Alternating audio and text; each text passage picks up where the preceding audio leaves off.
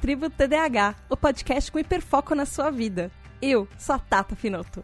Esse é o podcast para você, que é desatento, hiperativo e impulsivo e deseja descobrir mais sobre transtorno déficit de atenção e hiperatividade. Essa é a nossa tribo, o nosso lugar para aprendermos juntos, sem julgamentos. Aqui também tem espaço para quem não é TDAH, mas quer nos entender melhor. Hoje nós vamos terminar de falar sobre TDAH e comunidade. Então venha comemorar um ano de Tribo TDAH em um episódio mais do que especial, conhecendo um pouco dos nossos TDAH Hypers.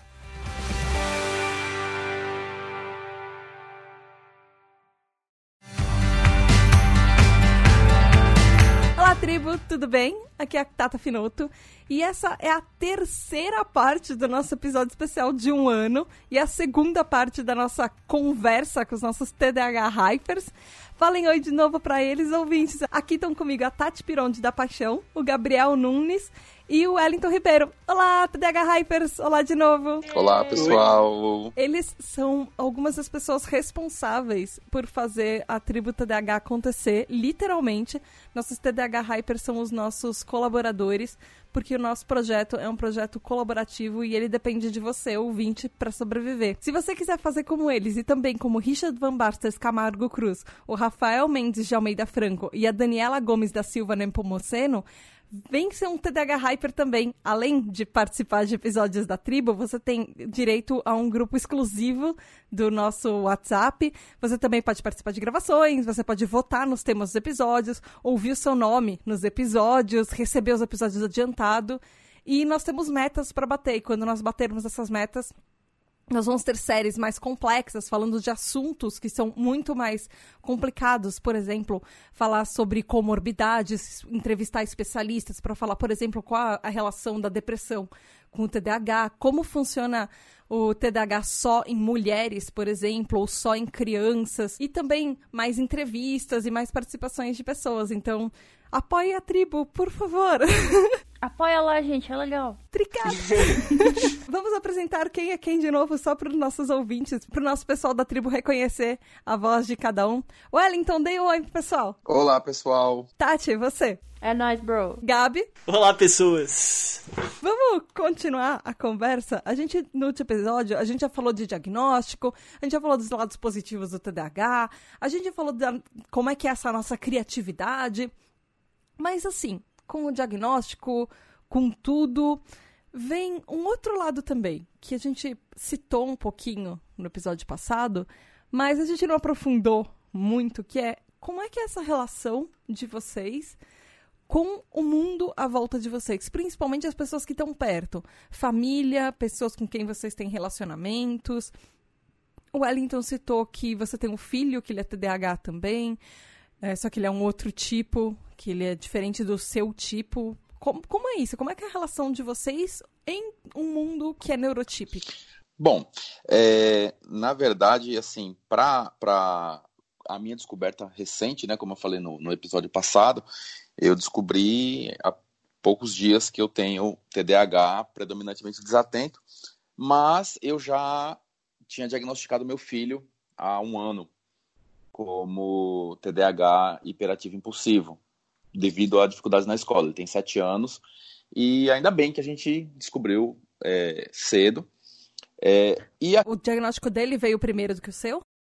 Dele veio primeiro que o meu. O dele ah. veio, o dele, o dele foi um ano que a gente ficou fazendo, porque o TDAH ele ele é o descarte de várias outras coisas, né? Porque não existe um exame sanguíneo para saber se você tem TDAH ou não. Então, você vai fazendo vários exames, você vai fazendo vários testes, vai em neuropsicólogo, vai em psicólogo, vai no psiquiatra, vai no neurologista, você vai fazendo um monte de exames, ressonância, tomografia, um monte de coisa, para no final o médico fala assim: bom, com toda essa história, com tudo isso, com todo esse contexto, tem TDAH porque ele é o descarte de um monte de coisa. Então, assim, a gente faz, foi uma batalha assim, de um ano, por conta de dificuldade na escola, por conta da, da, da, da impulsividade dele, para a gente chegar no, no, no, diagnóstico do TDAH. É, mas, e, e aí, é, logo depois veio o meu diagnóstico. E agora, minha esposa, depois de todo, depois da minha, de toda aquela minha pesquisa, de todo, de todo aquele meu arsenal de informação, né, hiperfocada para poder entender o que era o TDAH e o que acontecia na vida de um TDAH. Minha esposa, a princípio, a gente já está marcando já um médico para ela, porque provavelmente ela também tenha. Mas... Isso é uma coisa meio comum. Pessoas TDAHs descobrem que elas têm amizades, relacionamentos, ou o parente favorito talvez seja o TDAH. É. Exato. E aí, na verdade, assim, é, no, no, mundo do, dos neurotípicos, a gente se sente um pouco meio.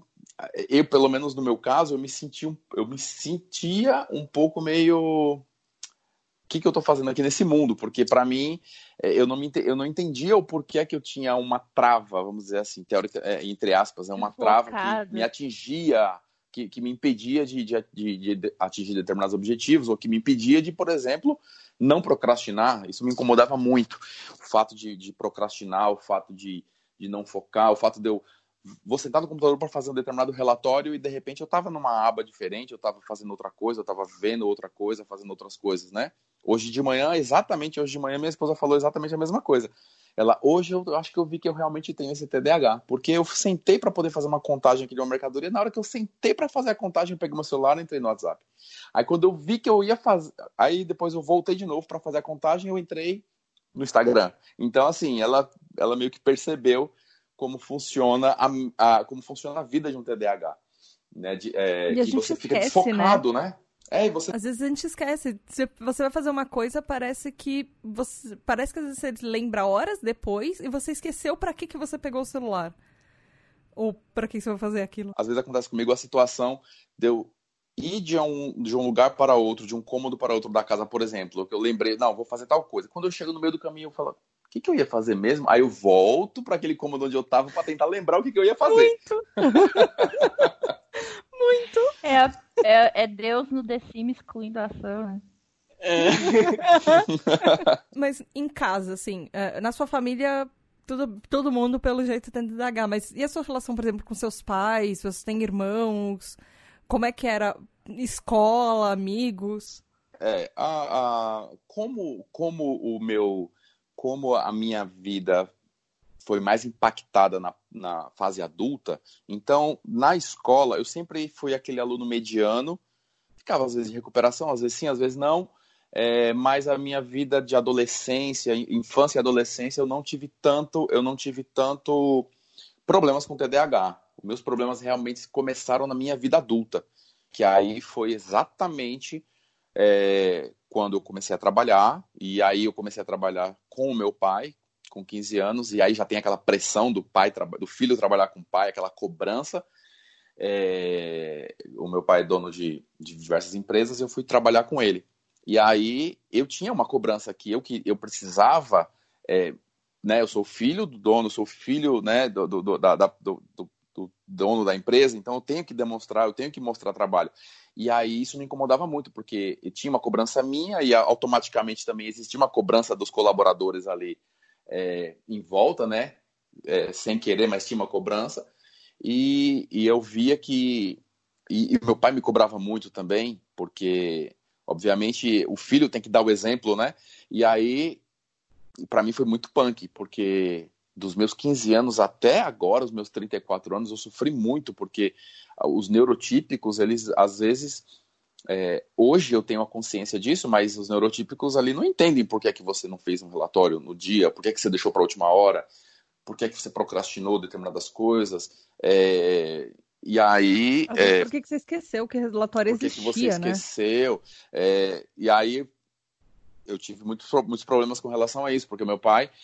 E aí, o que, que aconteceu exatamente comigo nessa, na, na, no mês passado, quando eu descobri nesse, né, no mês passado para esse mês, quando eu descobri, fui realmente diagnosticado, foi quando eu sentei na mesa com meu pai, já não trabalho mais com ele, já tenho, já, já tenho dois um, duas lojas né, com a minha esposa, não trabalho mais com ele, mas um dos motivos de eu não trabalhar mais com ele foi por conta de toda essa questão, né? De procrastinação, de esquecer de fazer as coisas, ou de não estar focado, é, e por aí vai. E aí foi quando eu deixei de trabalhar com ele, abri meu próprio negócio. Mas aí eu sentei na mesa com ele, justamente, li um artigo onde é, que a Tata até embasou várias, vários artigos, né, científicos, li um artigo para ele e falei assim, olha, TDAH, predominante desatento, é assim, assim, assim, assim, assim. E aí eu perguntei para ele, eu falei, você vê alguma coisa?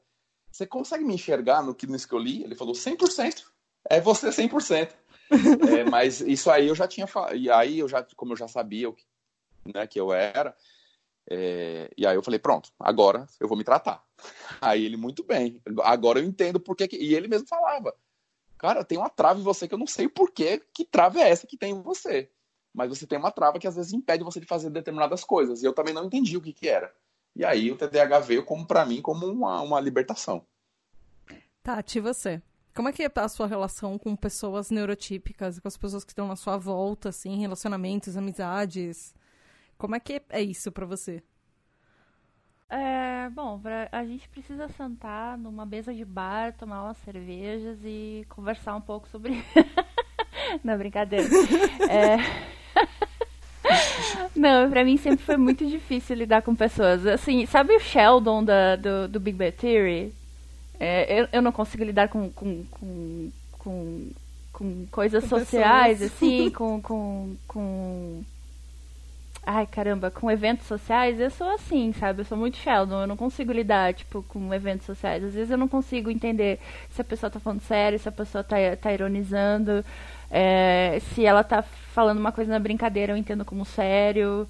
E é tipo assim, é, é, difícil, assim, foi muito difícil. Hoje eu consigo manejar as coisas, eu criei mecanismos durante a minha vida inteira para conseguir tratar de, né, dessas coisas. Mas durante a minha vida inteira, principalmente na adolescência, na escola, assim, durante os primeiros anos de escola e tal. E na faculdade até não foi tanto, porque eu, na faculdade eu tinha mais ciência disso, mas também foi difícil. Mas durante a adolescência, principalmente, foi um período muito difícil, muito difícil mesmo, assim. Pra mim, eu acho que, na verdade, é, quem tem TDAH e não sabe é uma luta constante de tu conseguir tentar se encaixar numa coisa que tu não é. Mas quem tem, quem já sabe que tem TDAH, depois de tu conseguir ser diagnosticado, tu não precisa mais dessa, dessa pressão, assim, de se encaixar em, em coisas, sabe? Então, tu não, não não vai mais estar tá tão preocupada em tipo, ai, nossa, será que eu falei isso ou aquilo para aquela pessoa? Ou bah, será que ela quer alguma coisa, falar alguma coisa com você já fez o seu trabalho hoje? E eu, tipo, nossa, será que ela quer falar alguma coisa com isso? é, tu não precisa se preocupar tanto com essas amarras sociais, sabe? Então é bem, é bem mais fácil tu lidar com, com as mazelas da vida social quando tu já, já é diagnosticado enquanto eu ainda não era, eu tinha muita dificuldade em lidar com pessoas. Eu era muito explosiva.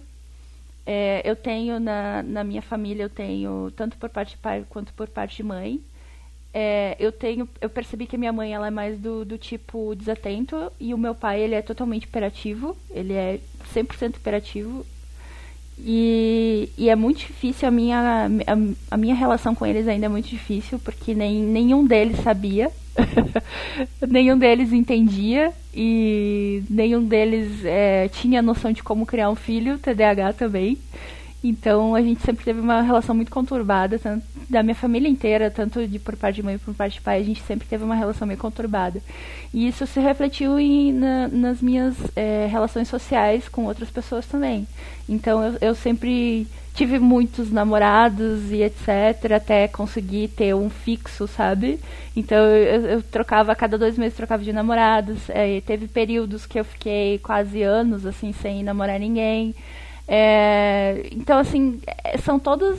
Eu tive todos os, o, os checklists assim da, da pessoa que é TDAH, todas as coisas ruins e todas as coisas boas, eu tive todas. Se tivesse um checklist, eu teria dado Você tá check em todos. a minha vida de relacionamento. Assim. É. Se eu tivesse um checklist, eu teria dado checklist em todos, sabe? E tipo assim, trabalho, por exemplo, eu tive muitos trabalhos, eu, eu trabalhei desde de chão de fábrica até garçonete, é, de tudo. Eu já fiz de tudo um pouco. Então, assim, foi muito difícil a minha vida. Minha vida foi bem conturbada até eu conseguir entender o que, que era o TDAH. Aí, depois que eu entendi o que, que eu tinha, que eu precisei é, criar mecanismos e, e focar minha vida naquilo que eu entendia e naquilo que eu sabia. Por isso que eu manejei toda a minha vida profissional, por exemplo, para ir para o design, que é algo que eu sempre gostei, mas nunca tinha tido a oportunidade de desenvolver. E isso se reflete bastante em outras coisas também, né? Então, por exemplo, ah, eu não lido, eu não consigo lidar com pessoas, mas muitos trabalhos que eu tive tinha que lidar com pessoas. Então eu não era muito boa nesses trabalhos. Então, uma coisa que você falou é exatamente isso, de não lidar muito bem com pessoas. Isso é uma coisa que o TDAH tem um pouco em comum com o TEA, o transtorno do espectro autista, que é, é uma coisinha em comum entre os transtornos de neurodesenvolvimento, que é aquela caixinha que a gente tá dentro do CID-11. É, é, é, não nem todo TDAH ele é bom com entender interações sociais. Na, naquele episódio de empatia a gente falou um pouco isso. Às vezes a gente não consegue reconhecer o sentimento do outro, ou se alguma coisa que uma outra pessoa falou foi ironia, ou o que a gente falou, se ele vai ser percebido de uma maneira agressiva, de uma maneira. Às vezes a gente fica se matutando na cabeça, putz, será que o que eu falei foi uma besteira? Será que foi bobo?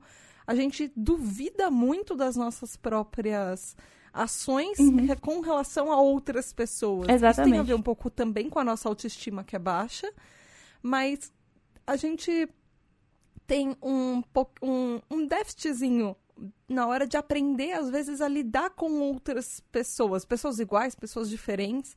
Parece que a gente nunca tá 100% certo do que que a gente falou vai ser muito legal e que a gente vai ser uma pessoa que vai ser gostada por todo mundo. Parece que a gente sempre tem aquela sementinha de dúvida de que, que, será que eu tô fazendo aqui? Será que eu tô falando a coisa certa na hora certa? Será que as pessoas estão entendendo o que eu tô falando e que elas vão gostar? Se elas vão gostar de mim? Sim. Porque aí vira uma coisa pessoal, né? Vira aquele negócio de será que elas vão gostar de mim? É, eu acho.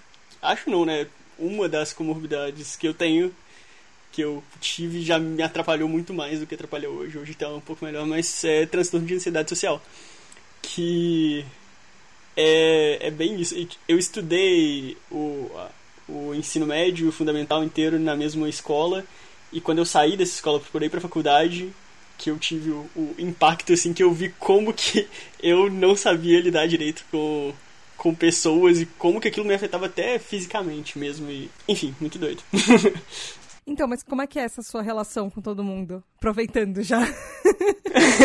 Seus pais, com o pessoal na sua casa, sua família, os amigos. Meus, meus pais, tipo, eu, eu dei muita sorte porque meus pais, desde pequeno, eles sempre me deram muita liberdade, assim, experimentar com as coisas e, e quebrar brinquedos, falando que eu tava desmontando para ver como que funcionava e esse tipo de coisa, assim. Então a infância foi, foi bem tranquila, foi bem bom.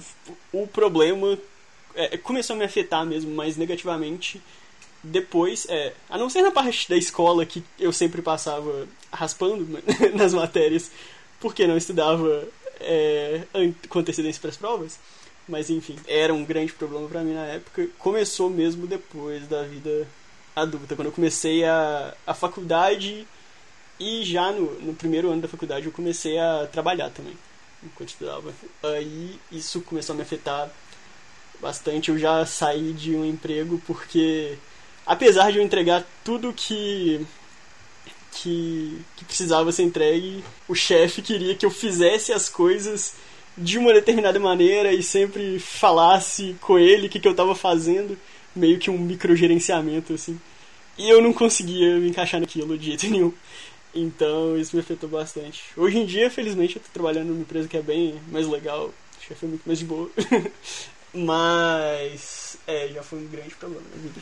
Então, uma coisa que vocês estavam falando um pouco era assim, o que que o que, que vocês dão certo, o que, que não dão certo. Às vezes, na, na própria trajetória, a gente vai descobrindo coisas que motivam a gente, que são aquelas nossas armas, e algumas coisas que super desmotivam. Por exemplo, o Gabi falou da escola e, gente, eu não conheço um TDAH que tenha. Acho que não tenha algumas matérias na escola que talvez fosse bom em algumas e outras era não, nem sabia porque elas existiam. Eu, eu, inclusive, não sei porque algumas existem até hoje. Mas como é que vocês são com isso na vida, assim? O que, que motiva vocês? O que, que desmotiva? E aproveitando, provavelmente o que motiva vocês é alguma coisa que ajuda no hiperfoco. Como é que é a relação de vocês com esse hiperfoco, que muita gente chama do superpoder TDAH, assim, o que, que vocês acham que ativa o, TDA, o hiperfoco de vocês? Um pouco, só, só um, um colchentes aí, uma, um parênteses ou uma chaves, ou o que vocês quiserem falar. É, sobre esse negócio de superpoder de, de TDAH, gente. A gente não tem superpoder, todo mundo consegue hiperfocar, só que o TDAH não, não tem consciência, não, não tem controle. Todo mundo, todo mundo não, a gente, só as pessoas com neuro, um transtorno de neurodesenvolvimento. Inclusive, a gente só consegue hiperfocar por causa do neurodesenvolvimento, porque pessoas neurotípicas não conseguem. Aí, talvez por isso que as pessoas chamam de superpoder. Mas é porque, tipo, é legal pensar que talvez a gente tenha alguma coisa que. Ahá! Eu tenho uma coisa que o neurotípico não tem e é legal. Toma isso, neurotípico. Né? Não, mas é tipo assim, sabe? É, é algo que se os neurotípicos. É, eu vou usar o que eles falam contra a gente. É algo que se eles tentarem, eles conseguem também ficar ali sentados concentradinhos. Ah, mentira, conseguem nada. Filhos da mãe. Se uma casa pegar fogo do lado deles, é. eles, eles vão sair de lá e fazer o que eles estão fazendo. TDAHs, existem casos de pessoas que a casa estava pegando fogo do lado e elas não perceberam. Pode ser bom? Pode. Se pode for só a casa do lado, tudo bem. É, então, ah, aí. Ah, é.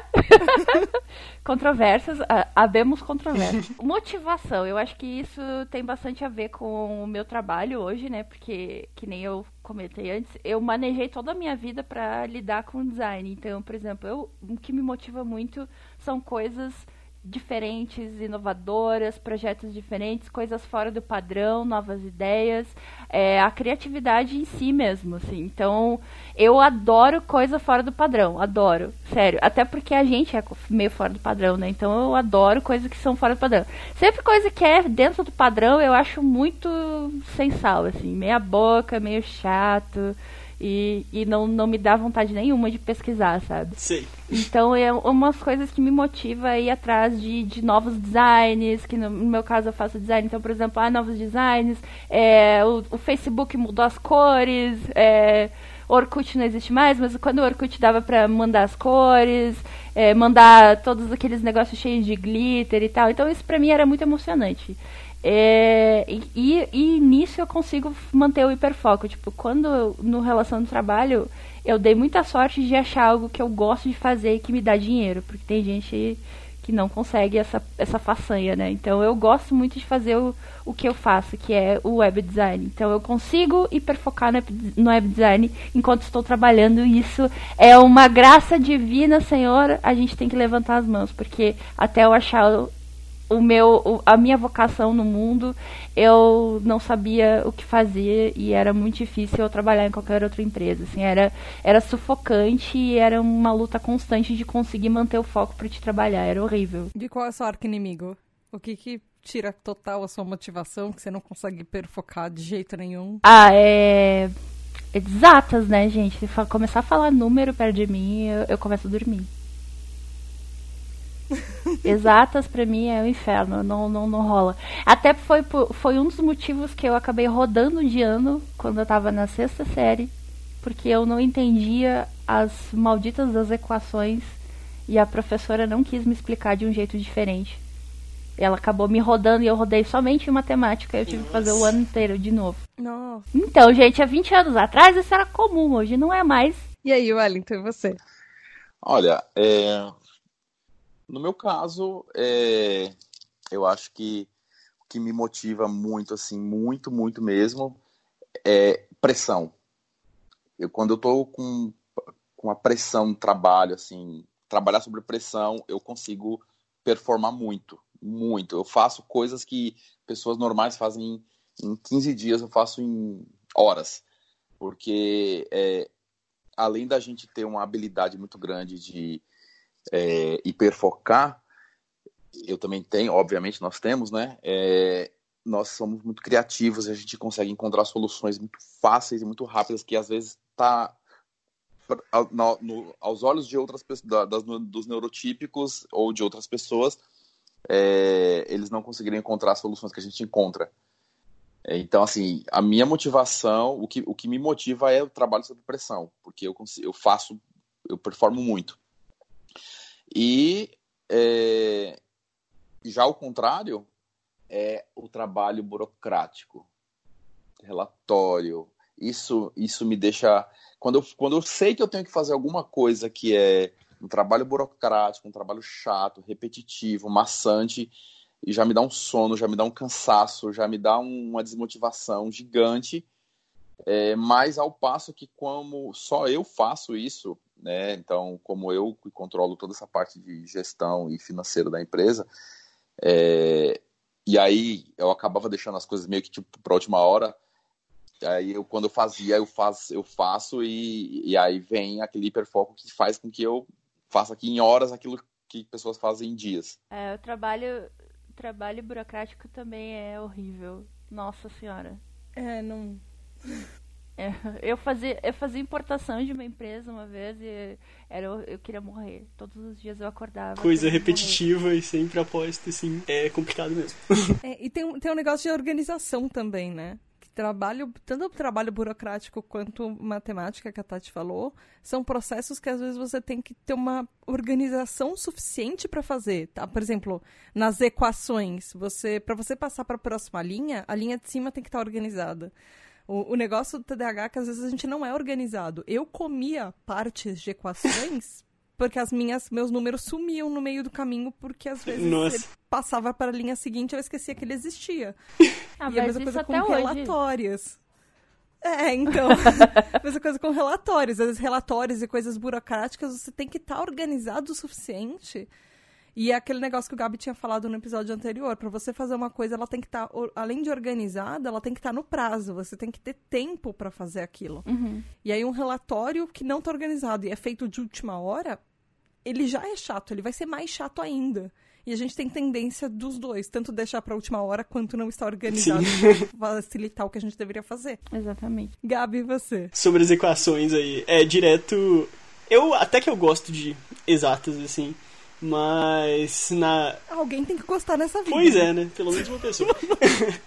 na época da escola acontecia muito isso também de prova de matemática, por exemplo, eu eu faz... começar assim e fazer muita coisa na minha cabeça e depois pular para a conclusão e o professor tirar ponto porque eu não tinha explicado como que eu tinha feito, mas mesmo se eu fosse lá e explicasse para ele, ele continuava tirando ponto e tinha um professor inclusive que me chamava de doido porque eu arrumava uns jeitos de, de resolver algumas é, equações assim e tipo já aconteceu muito de esse professor gostava de colocar. Quero só o seu jeito. É, ele gostava de, de colocar desafio na prova, assim, que era uma questão extra que valia mais ponto.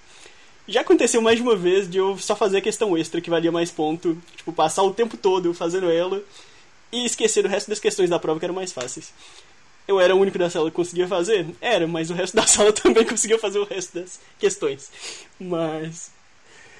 Enfim. É, isso da matemática é... E ligando um pouco pra, com a programação, que é com que eu trabalho hoje, é, é um negócio que me motiva muito, porque tem muito isso de resolver problemas. Você tem um problema que precisa ser resolvido e não tem só um jeito de resolver. Tem, você pode fazer de vários jeitos diferentes que, que dá para resolver ele. É, e isso de ver uma coisa que antes é, não estava funcionando passar a funcionar é, é um negócio que, que eu gosto bastante, que me, que me motiva muito. É... Resolver problema é divertido. Dos outros normalmente é mais fácil, mas. Sempre. Sim. E você hiperfoca com isso, assim. Resolvendo, alguém te dá um, algum, algum quebra-cabeça para resolver, algum problema para resolver, você vai curtir. Independente se é um problema matemático, por exemplo, pode ser aqueles quebra-cabeças ou aqueles brinquedos que tem vários nós e você tem que tirar o nó, alguma coisa assim, por exemplo. E aí pra você vai ser de boa, você vai passar horas ali sem perceber o que tá acontecendo de volta. é, mais ou menos. Eu não sou tão apaixonado por matemática assim não, tá? Apesar do que possa ter, ter parecido. Mas resolver qualquer tipo de problema mesmo. Tipo, esses dias é, quebrou uma xícara aqui E é. eu ia no supermercado comprar umas coisas, só que eu vi a xícara, ela tava com a asa quebrada aqui no meio do caminho. E eu parei e fiquei uns 40 minutos colando a xícara. Então, enfim. É. Hiperfocos estranhos, mas é isso aí, resolver problemas. Mas eu só queria abrir um parênteses que para resolver problemas é bacana. O foda da matemática é sim, a, sim. a escola em si, né? É o jeito que eles ensinam. Porque a resolução de problemas para te ter racionalidade é muito simples, assim, é só tu ter criatividade para resolver problemas. O, pro, o, problema da matemática nas escolas é que eles querem que tu é, é, é, recorde, né, grave na memória fórmulas e não é assim que se resolve matemática. Não... Enfim, fecha parênteses. Não, eu, eu ia falar que é, é, muito isso, às vezes a, o, o, sistema da escola não, não facilita esse negócio de da escola engessada, que há 15 zilhões de anos ela é exatamente igual.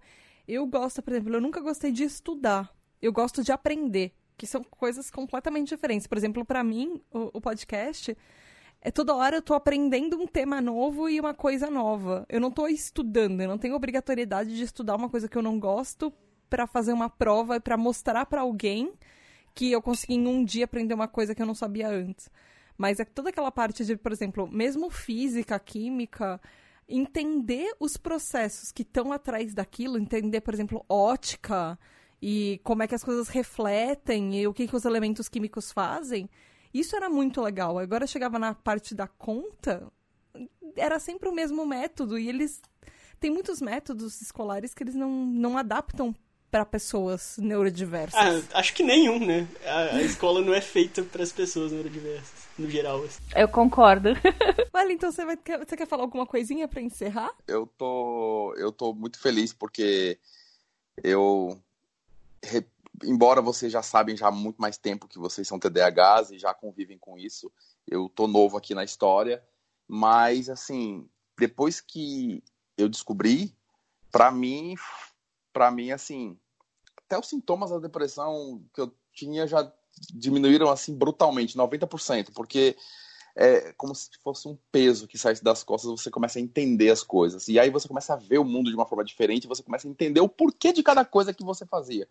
E, uhum. e aí é, é, fantástico, é fantástico, porque é, é, é, é extremamente libertador que, e você depois que depois de toda essa bagagem de conteúdo que eu que eu, eu consumi, principalmente do podcast que foi o que, o que eu mais consumi, que você começa a, a, a encaixar as peças do quebra-cabeça de toda a sua vida e aí você tem a percepção de tudo e a clareza, que é o mais importante. Para mim, para mim isso é o mais importante, você saber ter a clareza de como as coisas vão começando a se relacionar, o porquê que você tomou determinadas atitudes, o porquê que você respondeu assim de, de pronto alguma coisa e você sem pensar, é, o porquê que você tem medo que as pessoas ficam te julgando, eu também já tive isso também, né? É, o medo do julgamento das pessoas e acabei até me afastando assim de, de algumas pessoas próximas pelo medo do julgamento, e aí você, da rejeição e tudo mais, e, a, e tudo se encaixa, tu, tudo começa a se encaixar depois que você entra, depois que eu entrei nesse mundo e, e, e, comecei a descobrir as coisas. E é um negócio também que você, eu acho que você sente que no fim, quando você acaba descobrindo que outras pessoas estão TDAHs, é do tipo, eu não sou tão estranho, eu não sou tão isolado. Existem outras pessoas que podem rir das mesmas coisas que eu faço, assim como eu. Porque tem um momento que você vai acabar rindo com, sobre isso, porque um tempo depois que acontece, vai ser engraçado. Na hora que você topa o dedinho na porta, nunca é engraçado. Mas num tempo depois, quando você ri de outras pessoas que fazem exatamente as mesmas coisas que você, já, já alivia um pouco. Tati, Gabi, alguma coisa que vocês querem deixar no final do episódio para os ouvintes ou pra gente? Ou comentar, desabafar, tirar um peso do coração, dar abraços? Depois eu faço jabá, só quero falar uma coisa que eu achei muito legal. O Wellington falou de quebra-cabeça. Eu lembrei de uma metáfora que eu gostava de, de falar. Que a vida toda tu pensa, uma pessoa que é TDAH, ela pensa que ela é aquele, aquela caixinha, a única caixinha de quebra-cabeça que sai da fábrica defeituosa e que todas as outras pessoas são quebra-cabeças perfeitos. E aí quando tu é TDAH, tu vê que tu tem várias peças faltando, grandes buracos que não se conectam e, e tu tenta tocar a tua vida, sonhando que algum dia tu vai conseguir achar as peças que faltam e tapar os buracos que existem. Mas quando a gente entende e descobre que é o TDAH e que o TDAH faz parte de ti e que tu nasceu assim, as coisas finalmente vão fazer sentido.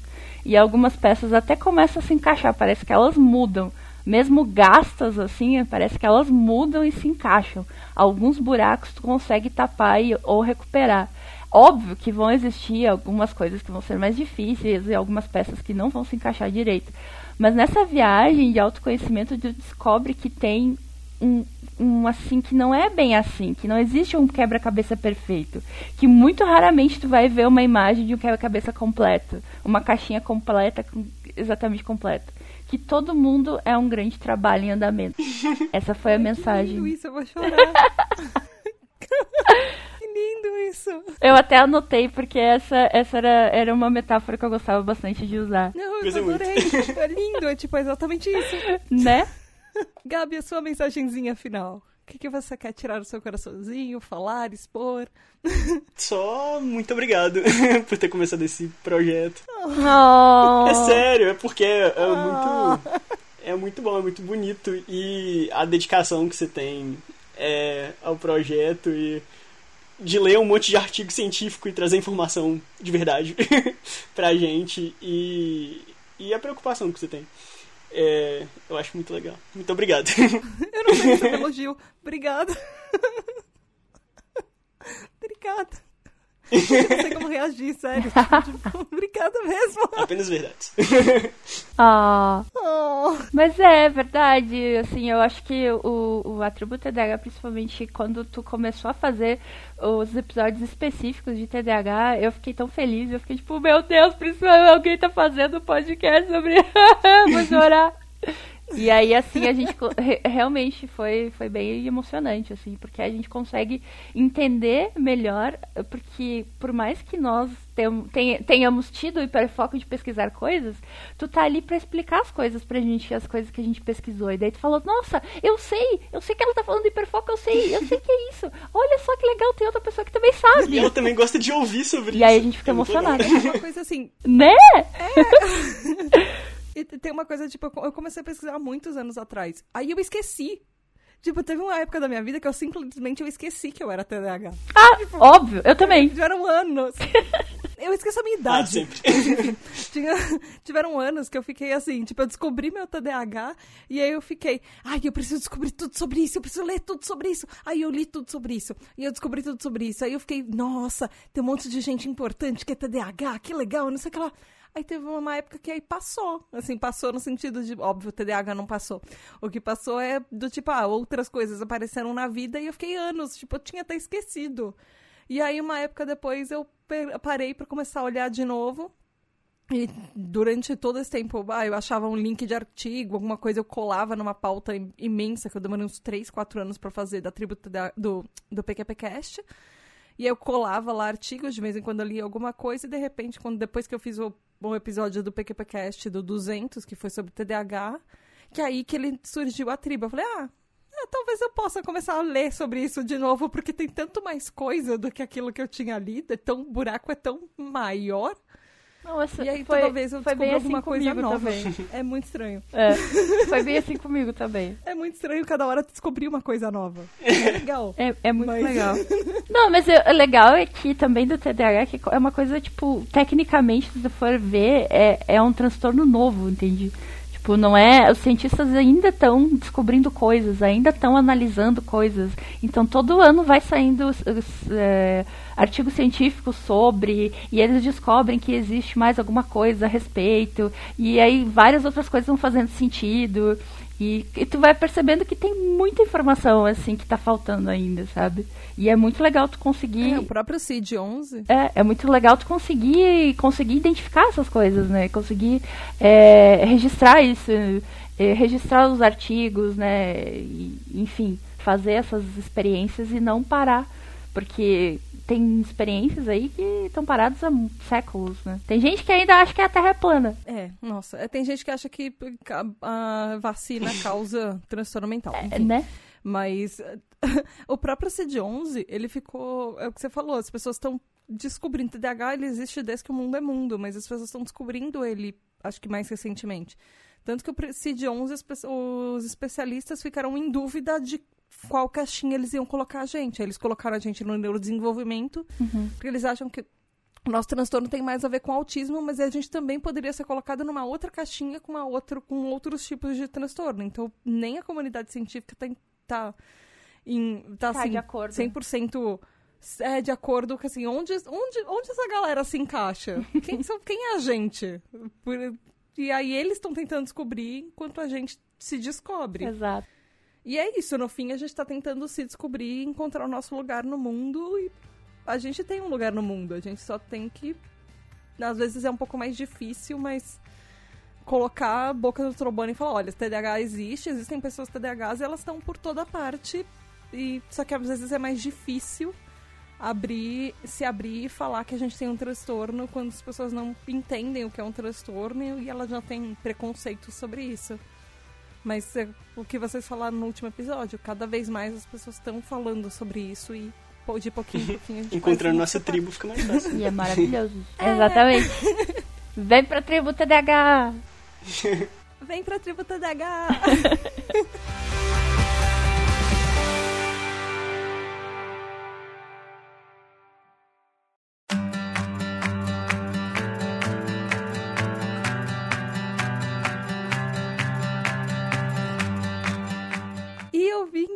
se você quiser vir para a tribo TDAH, você pode ser um TDAH Hyper, assim como a Tati, assim como o Gabi, assim como o Wellington, assim também como o Richard Van Baster Camargo Cruz, o Rafael Mendes de Almeida Franca, a Daniela Gomes da Silva Nepomuceno.